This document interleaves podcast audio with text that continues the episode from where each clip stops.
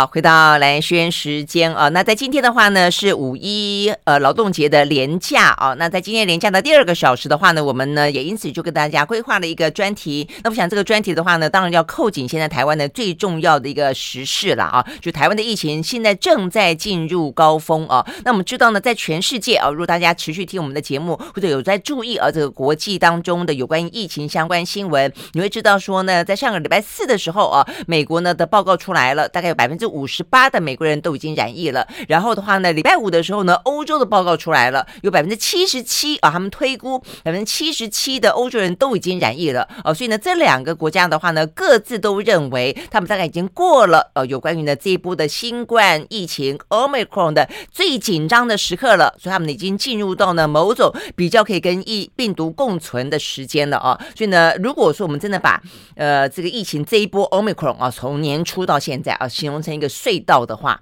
实际上我们已经从去呃两年前到现在已经过了一个又一个的隧道了啦哦。那欧美红这个隧道呢，感觉起来是一个蛮蛮严峻的哦。那虽然嗯轻症无症状的多，但是呢，哇，这个染疫速度非常的快哦。那现在欧美国家似乎走出了隧道了哦，看到隧道呃尽头蛮大的光亮。但我们呢，目前显然的，我们算是最后面啊。呃，好消息是我们先前防防护的非常好，但是呢，总是。必须要进入隧道啊，所以呢，我们现在正在进入隧道中。好，所以呢，进入隧道之后，我们呢开始从上礼拜五开始破万了。那所以接下来的日子应该就会越来越高，越来越高，越来越高。好，所以到底该怎么面对这一个阶段？我们进入到隧道的黑暗期，怎么样让大家的心里面可以呢，呃，有所准备，在身体上面对疫情的话呢，也尽可能可以平安啊。那所以我们今天呢，在线上的，我们用 Google Meet 啊来访问的是啊这个前台大感染科的医师哦，也上我们的节目，还是林世璧医师，来聊聊到底该怎么样去面对，不管从个人、从政府、从社会哦等等，还有包括国际的一些经验呢来做参考。Hello，林医师早安，萱姐好，各位听众朋友大家好，早，你今天的这个背景很有气质哦。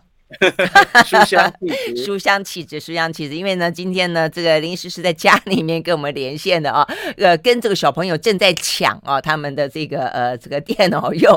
OK，好，总而言之，经过了一番折腾，我们呢很顺利的上线了啊。那我想我们就来聊聊，就比较完整的来聊聊，到底现在我们进入到哦这个疫情的呃，算是真的是像一个隧道一样，我们要怎么面对啊？跟预测接下来的发展。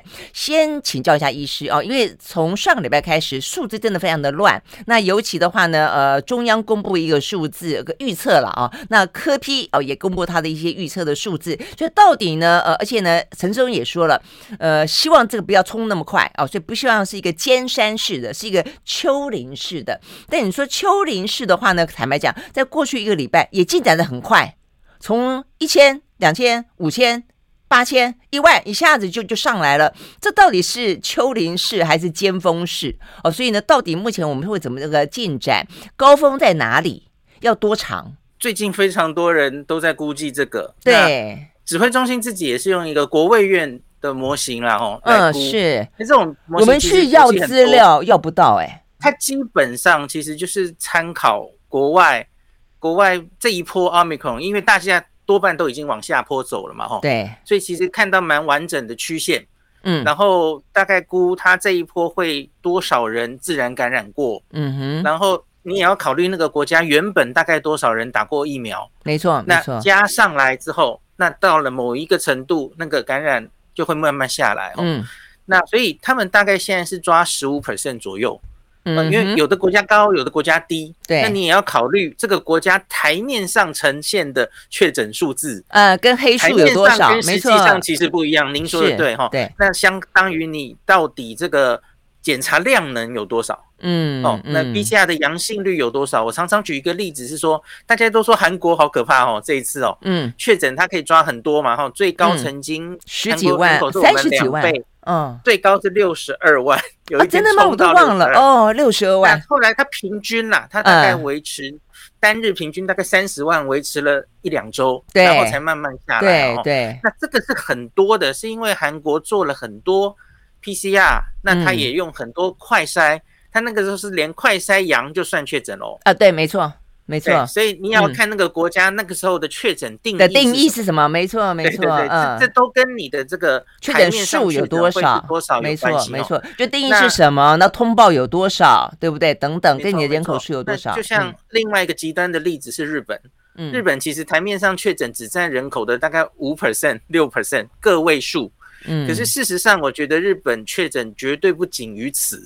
因为他们一直就是 PCR 相对做的没有这么多哦，嗯嗯，那好，那反正这样子的数据拿捏一下，然后我们最近常常参考的纽西兰，嗯。哦，因为我觉得纽西兰、澳洲、香港这三国是非常值得台湾参考的，嗯，我相信这次做这个模型也很参考他们，为什么？因为他们跟我们一样都是前两年守得很好，嗯哼，几乎就是。挡在外面，嗯，然后社区零星啦，有进来过了，可是其实就把它挡住，对对。那可是直到这一次的 Omicron 还才大举入侵嘛，哦，那所以呢，这这几国在之前几乎没有自然免疫力，没有人感染过，完全靠打疫苗，嗯，对，别的国家哦，美国、英国。呃，我们不太能参考，因为他们很多人，他们其实已经去世过一波了哈，很多人不幸去世，嗯嗯、然后搞不好感染一次两次，有一定的自然免疫力。萱姐，你刚刚有说，嗯、对，北京多少人是累积两年之内啊？嗯，就那么多人感染，都人口的超过一半了哈。对，那所以我们要小心的就是，我们完全靠疫苗的免疫力，真的面临猫奥密克戎的时候。这陈建仁副总统昨天有呃前副总统有提醒哦，我们解读要很小心，因为别人是打疫苗加自然感染，嗯，然后应对奥密克戎的时候，哎，致死率很低。可是问题是你假如像我们一样，就跟温室里的花朵，那这样会怎么样哦？嗯，那已经有答案了，就是我们去看香港，嗯，还有那个纽西兰，嗯，纽澳哦，纽澳做得非常好，纽澳的疫苗打得很好很好。的确，它在奥密克戎造成的重症率跟致死率可以压在非常低哦。对，我现在每天看都是顶多 二三十或者个位数，对不对？是我们的一个强心针，我觉得就代表打这个疫苗是有用的哦。但我们的覆盖率多高？非常高，纽西兰非常高。像部长说，我们可以学纽西兰，可是我要跟大家讲哦，他说台面上只看全人口的第二季、第三季覆盖率。数字我们跟纽西兰接近，嗯，数字接近，可是内容差很多，嗯，因为纽西兰的老人家非常乖，他们老人家每五岁每五岁去分析哦，每一个年龄层都是超过九十五 percent 打完两剂啊，这样子吗？萱姐应该知道，台湾其实没有，特别是老人家，对，没错，我记得好像有有，是不是有百分之二十左右没有打啊？我记得我看过这个数字，对不对？就是我们只抓七十五岁以上的话，我们最担心的长辈嘛，吼，嗯，七十五岁以上到前几天上周的资料应该是七十八 percent，嗯嗯，对，那是至少打一剂，嗯，你反过来就是二十二 percent 是到现在还一剂都没有打，嗯，那所以这里就跟纽西兰差很多。那纽西兰打得这么好，他们其实是经过非常多努力的哦，嗯，你知道纽西兰也是有一些原住民，然后住在比较偏远的地方，对，所以。他们一定是付出了非常大的努力，在封就是比较边境管制的那两年，还是很努力的打疫苗。对呀，像我们跟香港有点像，就是我们都世外桃源，很多老人家就觉得啊，我又不会得病，那我没有打疫苗的的需求哦，我没有这么大的急迫性想去打哦。其实中国也是啊，哈，所以现在其实真的有机会想开的时候，马上就遇到。铁板，香港就是一块最大的铁板哦。嗯，香港的老人家，大家都知道这一次为什么会有这么高的死亡率哈。嗯，香港疫情现在也趋缓了嘛哈。对，那这整波 Omicron 超过一百万人确诊，嗯，超过九千人死亡。那这九千人里面百分之一耶，对，几乎哦，很高哦，对，万分之七十七。纽西兰的致死率是万分之七，这差了十一倍。嗯嗯，然后呢？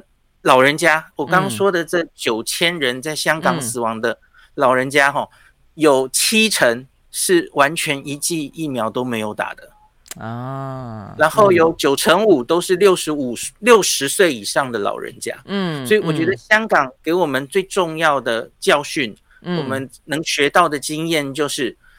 老人家的疫苗真的是重中之重。我们等一下可能会讨论到对小朋友，对不对？我们会讨论儿童疫苗。最近很多家长很关心，也很担忧，不晓得该怎么决定。那是一个那是一个问题。可是我要跟大家讲，嗯、在新冠这个病最重要的，其实还是老人家的覆盖率。对啊，对啊，实际上，实际上我们在讲说，小朋友是担心小朋友去感染给老人家嘛，啊。对不对？很大也有一部分是这个样子。好，那我们要休息一会儿。我们非常谢谢这个林医师刚刚这样的一个背景的分析哦。所以当我们要讨论到说我们预估我们的曲线是什么样的一个状况的话，其实都跟我们刚刚讲到这一些部分是相关的啦。哦，是相关的。所以呢，呃，在这样的一个呃，你疫苗覆盖状况怎么样，通报的状况怎么样，然后等等啊，啊、呃，所以呢，我们未来预估这一波时间会要拉到多长？嗯、等一下再来讲多长。对对对，好，马上回来。I like 103, I like radio。好，回到蓝轩时间啊，那在今天的话呢，连续假期当中呢，刚好有这个机会跟大家好好的啊，这个请到林世斌医师来来聊聊呢，这一波我们正要进入呢这个隧道的呃这个嗯。我们才刚刚是一个入口而已啊，所以呢，面对这段时间到底隧道会有多长，然后会有多黑？呃，OK，我想我们呃刚才讲了一些背景之后呢，会知道说这些数据它必须要有一个背景的参考值，再来去认识它，会来的更清楚一点了哦。所以您的推估呢？我们大家都看这些国家 Omicron 的整个流行曲线，最近常常听到哈，我们不希望像是香港跟韩国，或是说英国这种。嗯巴黎铁塔尖塔的模式，嗯嗯嗯、就是很高的山峰，它上去的很快，指数型上升，然后也蛮快的下来。嗯，那是因为它其实就是没有阻挡住这个指数型上升，没错。然后能感染的人很快就感染完了哦，噼里啪啦的，也许这个整个最严重的时候，哦，两个月、两个月多、三个月就整个下来，嗯、但付出很大的代价就是了。没错，那个代价就是你冲到顶的时候，嗯、那个医疗。医疗量能会受到非常大的威胁，哈，嗯嗯，那跟重症死亡的人数，嗯，也就高，对对对，有些可能不需原本的医疗负担得住的时候，不会死亡的人，对，你也也多于死亡了，因为你不要忘记，不是只有新冠，它也会压迫到原本的医疗，嗯嗯。好，那我们现在想走的是尽量压平曲线，嗯，假如我们已经预期前方，我们大概会这一波会有三百万人确诊。那这个三百万人，我们是集中在一两个月内就 全部感染完，还是我们可以尽量把它散在三个月，对，甚至四个月，那个结果会完全不一样。没错，没错，嗯，对，这就叫压平曲线。嗯，那所以大家去看一下纽西兰，然后澳洲，还有新加坡，其实他们的曲线看起来就不是山峰，它就比较像是一个丘陵。嗯，它上来，然后它在一个高点盘桓一呃，有个高原的感觉，哦、对不对？没错，没错，然后再缓慢下来。嗯，它的坏处是它会比较拖的比较久，久因为你就是整个把它往后压嘛。哦，对，日本也有类似这样的曲线了哦，没有像韩国那么尖，可是我觉得那是我们现在希望达到的哦。嗯哼，所以到底有很多人在预估，那大概多久会到顶？然后这个顶会持续多久？哈，对，你要我说，从看别的国家类似丘陵的这些经验来看的话，哈，我们到顶，我想可能是五月底或六月初。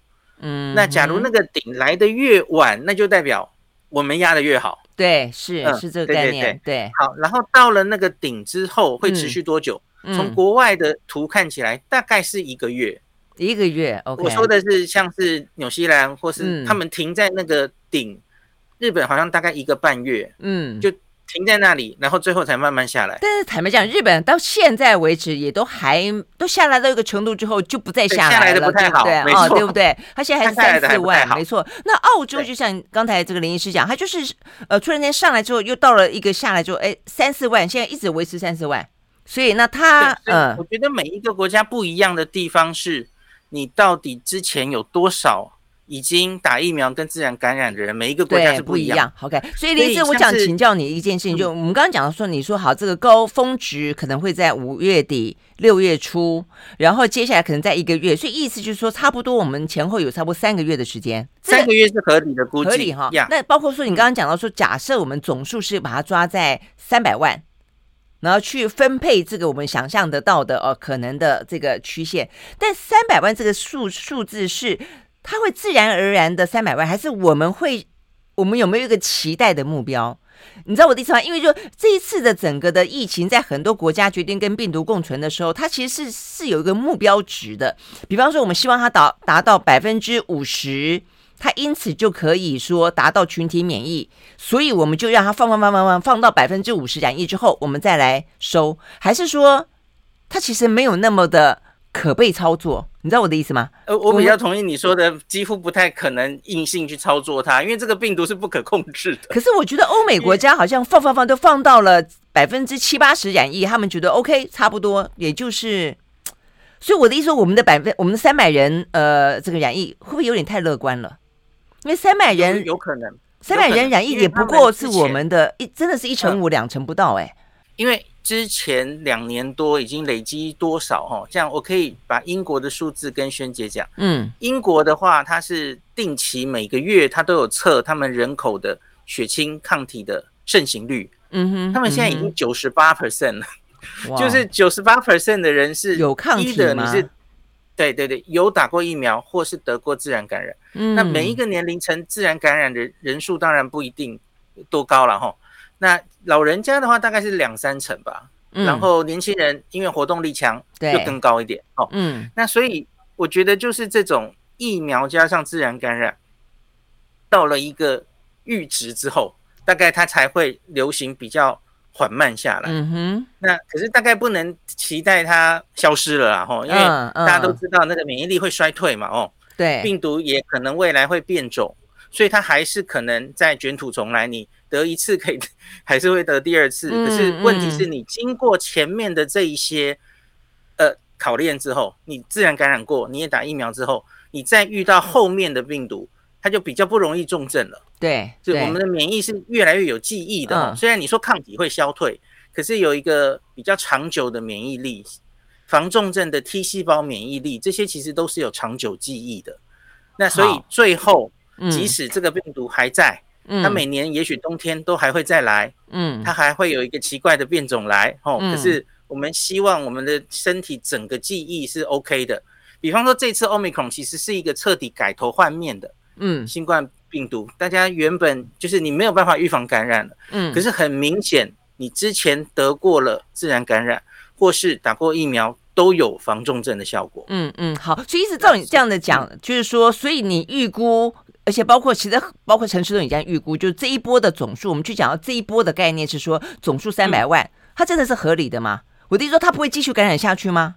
我我想它到了三百万之后，它应该会稍微就往下，会这样子就是往下一点，当然应该是合理的。可是它会不会再上去？我觉得是可能的，哦因为 OK 应该还没有所有的人都自然感染，或是打疫苗过，你总会找到一群人还是完全没有。碰过这个病毒的，OK，但就一波来说，三百万是合理的推断，不会更高。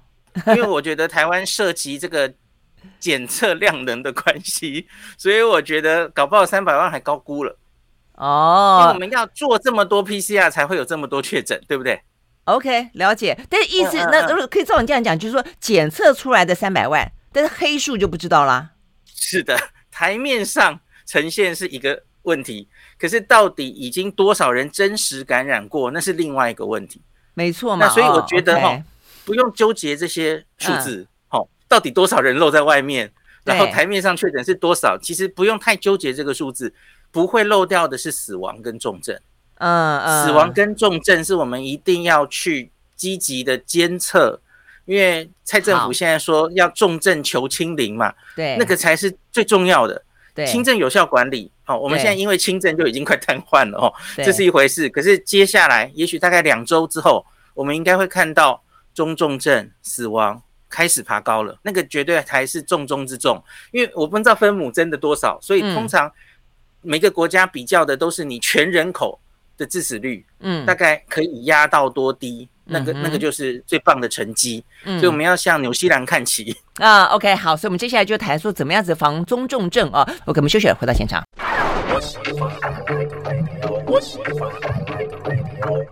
好，回到蓝轩时间，继续和线上我们邀请到的这个感染科的医师呢林世璧啊来聊有关于呢怎么样子啊台湾要应应这一波我们即将进入到疫情的隧道啊。那 OK，我们刚刚讲到这个隧道呢，至少可能长达三个月，所以呢，依照目前四月、五月、六月、七月，大概七月底吧，八月初，希望就可以随着天气变热哈，希望就可以慢慢的下来，就是最好的估计。这跟天气真的有关系吗？跟温度真的有关系吗？呃，应该多少有关系。虽然过去两年我们的确没有看到非常明显，就是啊，而且记不记得 Delta 是在北半球的夏天开始爆发的哦？嗯，那 所以没的确没有非常明显的关系。可是至少有一个好处是，因为冬天有其他呼吸道病毒，嗯，最主要是流感有机会同时流行嘛，哦，嗯，所以通常很多像英国也是选择去年夏天。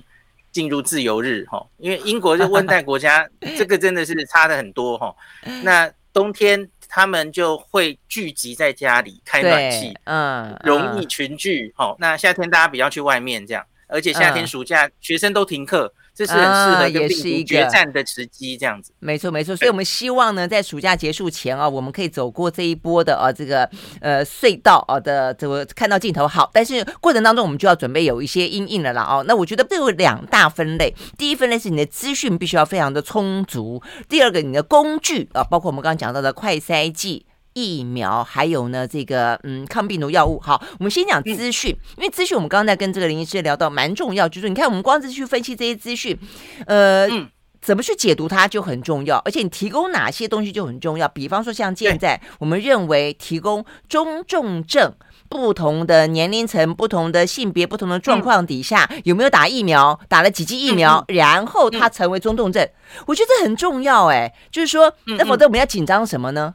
我们不需要紧张确诊嘛？我们现在是刚才我们不需要紧张确诊，我们要紧张的是中重症。所以哪些人可能会中重症，那个状态就必须要资讯很清楚。呃，应该这样说，我们因为中重症的人数昨天是破一百五十个，嗯，那所以他其实人数还很少，所以他要做任何的统计，其实可能都会。不够，样本数太少。嗯，那可是我昨天正好就是刚刚，我、嗯、我昨天开始整理了一份资料哈，因为我发现最近蛮严重的，因为我们不是每天这个、嗯、每天这个记者会都会发一个中重症的列表，对，然后每一个人这个人有没有打疫苗，对、哦、对不对？会会有这种表嘛？对，那我发现有非常多的民众就看着这个表说故事了，他就说，哎、哦，你看每天公布的中重症。好多都是有打疫苗的哈，有打两剂的，有打三剂的，还有年轻人打三剂的，一样中重症啊。然后他马上就推向一个结论说，所以打疫苗没有用啊。我我发现最近蛮严重，最近大概一两周哦，到处在传。那我我今天就跟大家说，这个数据该怎么看？嗯，因为你看绝对数字哈，我抓十二岁以上，因为我们现在是要看疫苗到底有没有用嘛，对吧？疫苗可不可以？减少这些中重症的比例。对，那十二岁以下的我们暂且不看，因为还没开打嘛，吼。对，所以我要扣掉那位两岁小男童，吼，因为他还没有疫苗可以打。那这总共一百五十八例里面，吼，那你只看绝对数字，的确是哦，里面有超过五十个是打三剂的，嗯，然后那完全没打疫苗的只有四十个人。嗯，所以你捡过来就是大概有一百个人是有打过一剂、两剂、三剂疫苗的。对，所以一般人是很容易下一个结论说，哎，你看打疫苗的人反而中重症比较多。好，可是我要跟大家讲，不是这样看的。嗯，因为你要考虑分母。因为萱姐现在台湾已经打三剂的人了，一千两百万人。嗯哼，然后一剂都没有打的人一百五十万人。嗯，这个分母差太多了。嗯，所以因此你现在只看那个绝对数字哦，你看到说哇，好多人这个都是打三剂还中重症，那是合理的，因为它那个分母就比较大，更多。可是你要考虑它的几率，它到底几率是多少哦？所以我今天算出来了，我们用每百百万人来算哦，每百万个打三剂的人，他在这一个月进入中重症的几率哦。发生率是四点九而已，嗯哼，每百万有四点九，嗯，那完全没打疫苗的那群人呢，每百万人会有二十七点二个进中重症，所以你看，这个是二十七跟四点九的差别，嗯，对对对，那只打一剂会降到十六点五，然后打两剂会降到六点二，嗯，所以这个其实只从现在很初步的资料。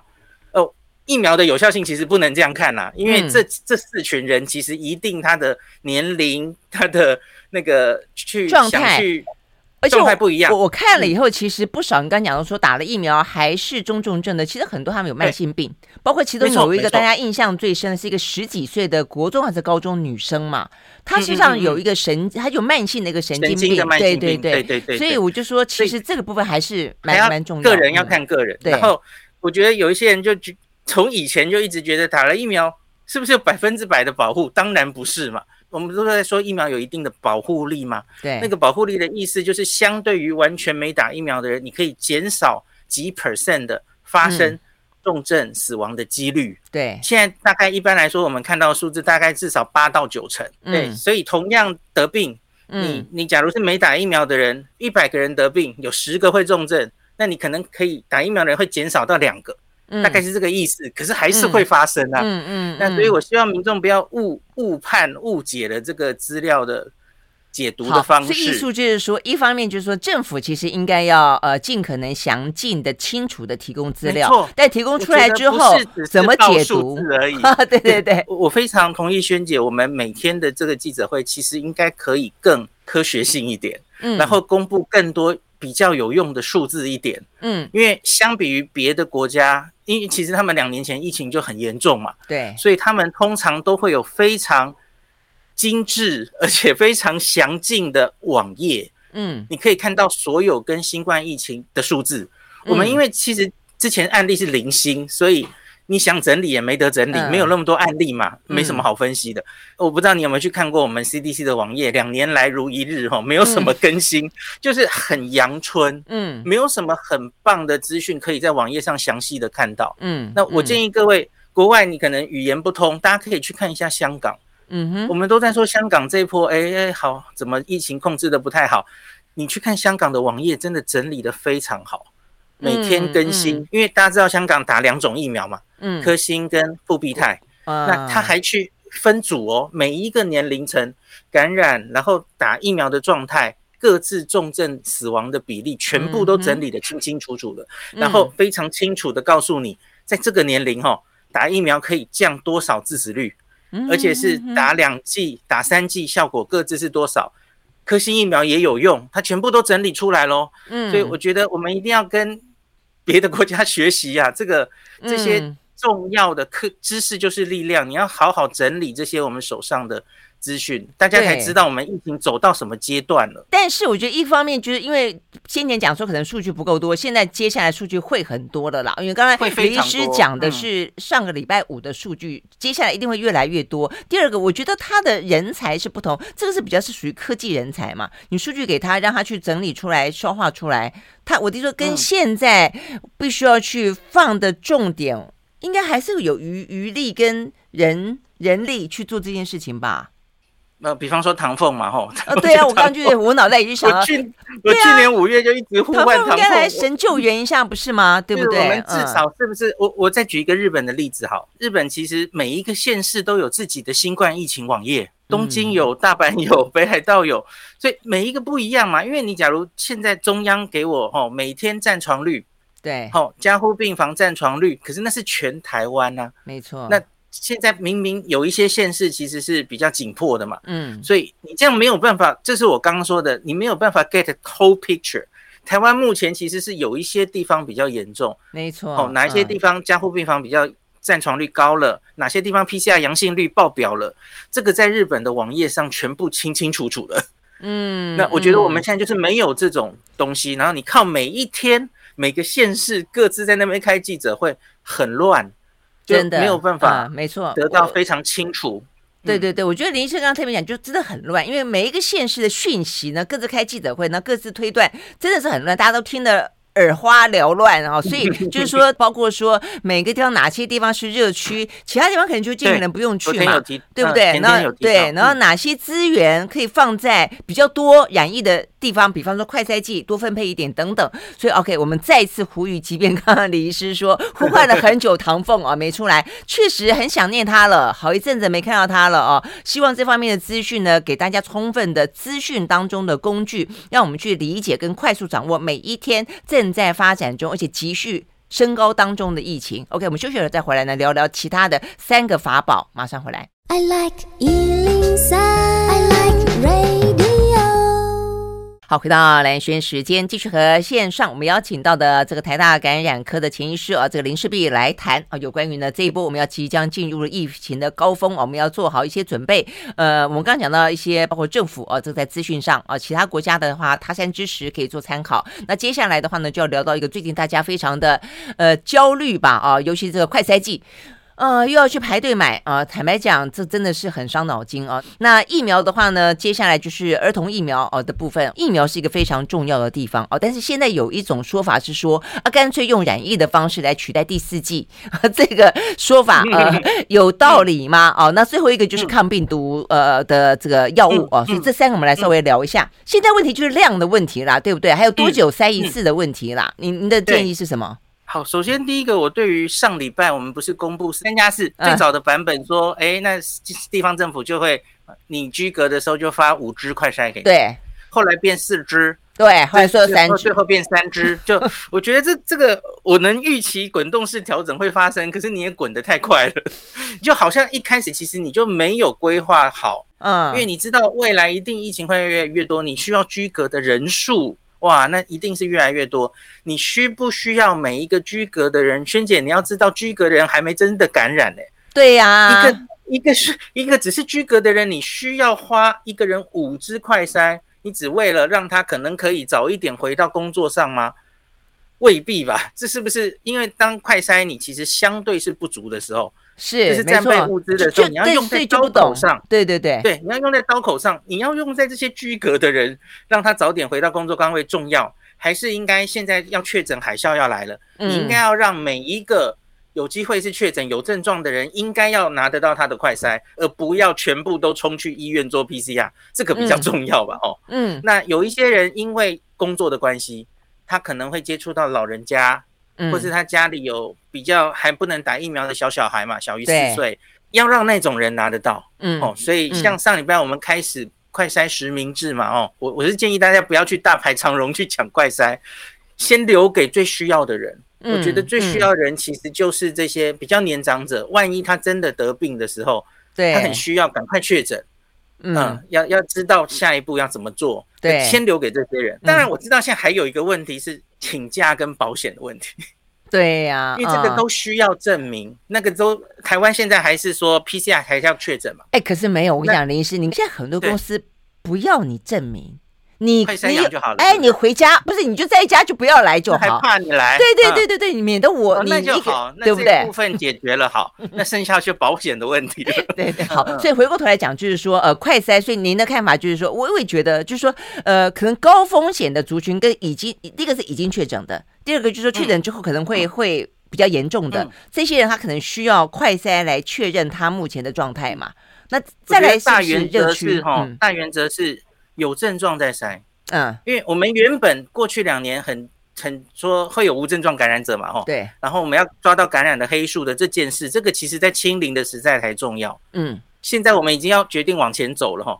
那我觉得是有症状的再处理就好了。嗯。因为你假如。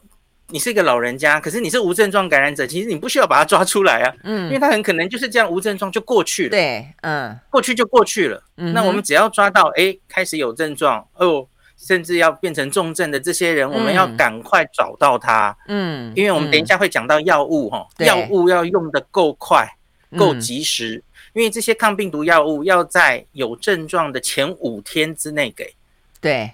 五天之后没有用哦，五天之内你在病毒量还低的时候，你把它压下来，才能有效的防止后续变成重症住院死亡。嗯嗯，所以我觉得针对有症状的人要及时。而且特别有风险的人，然后重症风险的人要及时做到他的快筛，这个比较重要。嗯嗯嗯，所以既然这样，我们就来先讲一下这抗病毒药物。我也觉得，就到目前为止，如果我没记错的话，政府后来就大家一直念念念念念，他就就从一开始两万剂吧，我还记得两万剂增加到。好不容易增加到七十万。剂，可是七十万剂就目前我们的想法里面，如果说是属于刚才林医师讲的这个关键点，不是重症才才吃哦，是说你确诊之后你是高风险族群，你就吃，你吃了之后才可以去防止你中重症嘛。所以就美国的例子来看，我就说了，他就是你一确诊你是属于高风险，我就免费提供给你。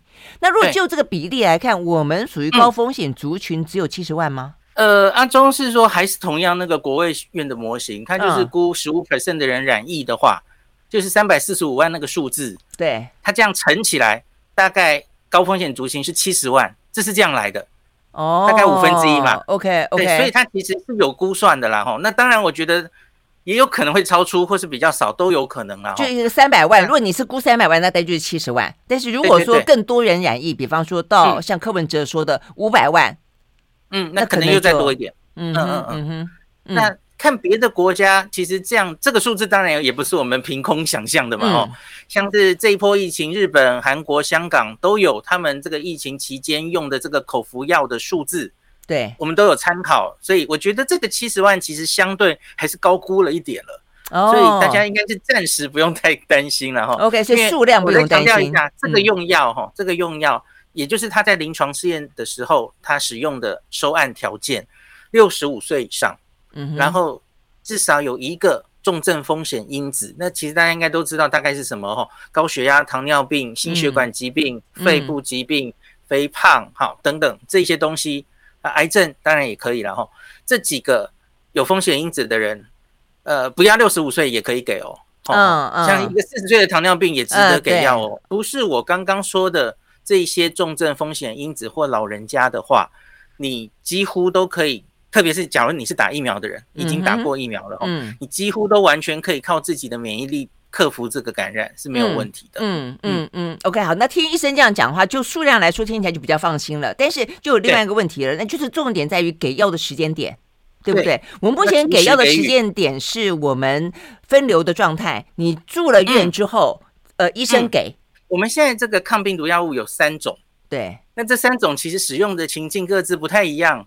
哦，一个是我们已经很熟悉的瑞德西韦，嗯，可是瑞德西韦是打针的药，对，所以它大概要住院才能给了哈。那现在问题是剩下的两个口服药，一个是默沙东，一个是辉瑞嘛，对不对？没错，没错，各自有各自的特色。我们现在之所以买了这么多辉瑞的药物，是因为它在临床试验中的成绩比较好，它可以减少八十九 percent 的这个后面变成住院或是死亡的几率哦。哦，这么高。默沙东只有三十哦，乍看 看起来差了三倍了哦。嗯，那可是最近上礼拜欧洲感染年会才刚刚开完哦，就是有一点有一些资料哈，好像有一点为这个默克平反，因为假如我们只看死亡的话，嗯，因为因为其实他这是看你减少多少死亡跟住院嘛。对，那这个两个药的差别主要差在住院。那大家知道住院其实是一个还蛮主观的。每一个国家住院的条件其实也不太一样哦，也要看你那个时候住院病房是不是多嘛，吼，像有一些国家很难住院的，你是很严重才会住得了院。那所以后来就在家死亡啊，有有可能，对，所以呢，看死亡其实才是最重要的，他可不可以？那这两个临床试验中，其实他们两个减少死亡的比例其实是差不多的哦。那另外呢，默克这个药其实还有目前还有一些好处哦。嗯，它是可以磨，呃，它它是胶囊，所以它可以从鼻胃管灌食。可是这个辉瑞这个药不行，它是定剂，它不能磨粉哦。这个在香港、日本都有一些治疗经验哦。哦，然后另外还有一个是啊，我们知道辉瑞这个药麻烦，它有很多药物交互作用，这样它的机制的关系哈，所以药师要远距送药，对，到家，对不对？嗯，线上看诊，嗯，这其实蛮麻烦的，因为你要好好的喂教。病人，然后问他之前用的什么药，哦、这个辉瑞这个药蛮麻烦的。然后他肾功能不好的人，他需要调整剂量。嗯哼，好。可是我刚刚说的这些默克这个药没有这个问题，它没有什么药物交互作用，嗯、它不需要因为肾功能而调剂量。嗯，所以我觉得，假如我们还要再超前部署一点，我觉得默克这个药我们也可以多准备一点点。而且听起来默克的药比较适合在药局，可能就可以。直接拿，但是听起来，呃，辉瑞好像不太适合像美国一样直接送到。理论上，你辉瑞应该要看到一个他最近半年测过肾功能 OK，你才敢给他。对对对，比较不麻烦一点。OK，好，所以意思就不同的呃抗病毒药物，它还有不同的时间点跟适用于不同的人。好，我们都希望呢，我们的指挥中心 能够尽快的听到超前部署，比我们更超前。我们休息了再回来。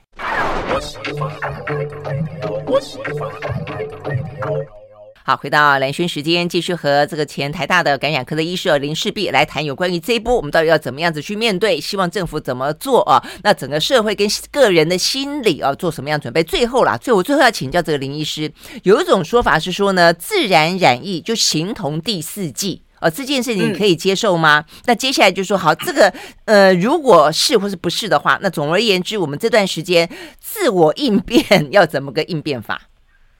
首先，这个像是很多专家会讲，这个好像是天然的疫苗，把 Omicron，因为它本身已经弱化了嘛，哦，那可是我应该是说，我不会鼓励大家去受到感染，因为感染毕竟还是有一定的风险。